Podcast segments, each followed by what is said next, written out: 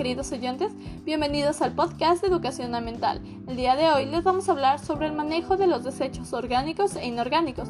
Actualmente la dinámica utilizada por los gobiernos es el consumismo elevado año tras año de elementos de todo tipo que contribuyen al elevado crecimiento de residuos, generalizando así el deterioro ambiental a nivel mundial como producto del inadecuado manejo de los mismos. Sin embargo, la problemática a nivel mundial son las deficientes acciones con los sistemas implementados para darle la disposición adecuada a los residuos provenientes de cada persona por año, ya que ni los países desarrollados y a su vez los que más residuos generan por año han podido mejorar para dar un completo aprovechamiento a estos. ¿Qué son los residuos orgánicos? Son todos los desechos o residuos de origen vegetal que alguna vez estuvo vivo o fue parte de un ser vivo y que es susceptible de degradarse biológicamente, como por ejemplo los restos de comida, los residuos de papel, restos vegetales de pequeñas dimensiones y los materiales compostables. ¿Por qué debemos reciclar correctamente? El ahorro de recursos al transformar la materia orgánica en compost mejora la calidad de los suelos gracias a este compost seguro y de calidad, la reducción de los bioresiduos en depósitos controlados y plantas, la disminución de la emisión de gases implicados en el efecto invernadero.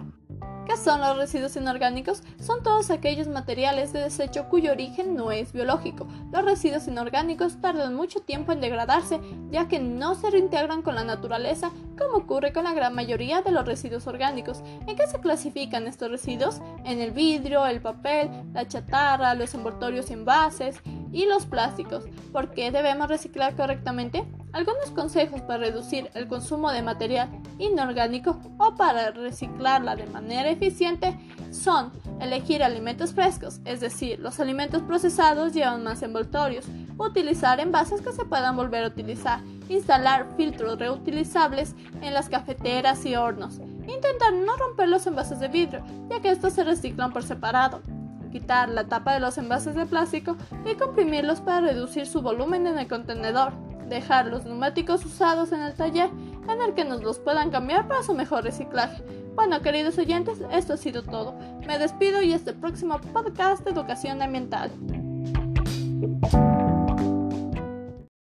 Hola queridos oyentes, bienvenidos al podcast de educación ambiental. El día de hoy les vamos a hablar sobre la educación ambiental como materia de estudio que contribuye a renovar y hacer más dinámico, creativo y activo el proceso del docente educativo, sin que cada asignatura y actividad pierdan su objeto de estudio y funciones educativas e instructivas, a la vez que contribuyen a prever y solucionar el problema ecológico considerado como el segundo en importancia a nivel mundial.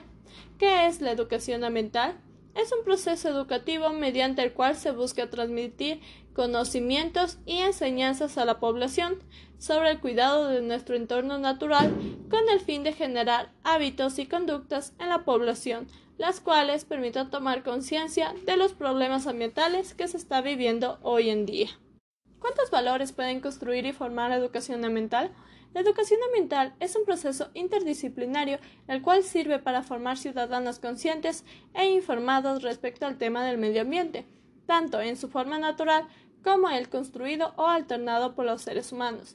La educación ambiental permite desarrollar entre los ciudadanos la capacidad de asumir el compromiso de informarse, resolver problemas, tomar decisiones y actuar a fin de conseguir y poder mantener una buena calidad de vida con un buen cuidado ambiental. ¿Cuál es el rol del docente?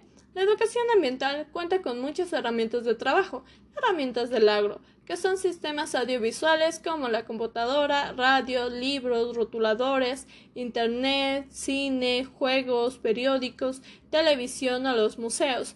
Todas estas herramientas son recursos muy útiles para la educación ambiental, la cual es un impulsor del progreso social en toda su dimensión que constituye con un fin político, económico, social.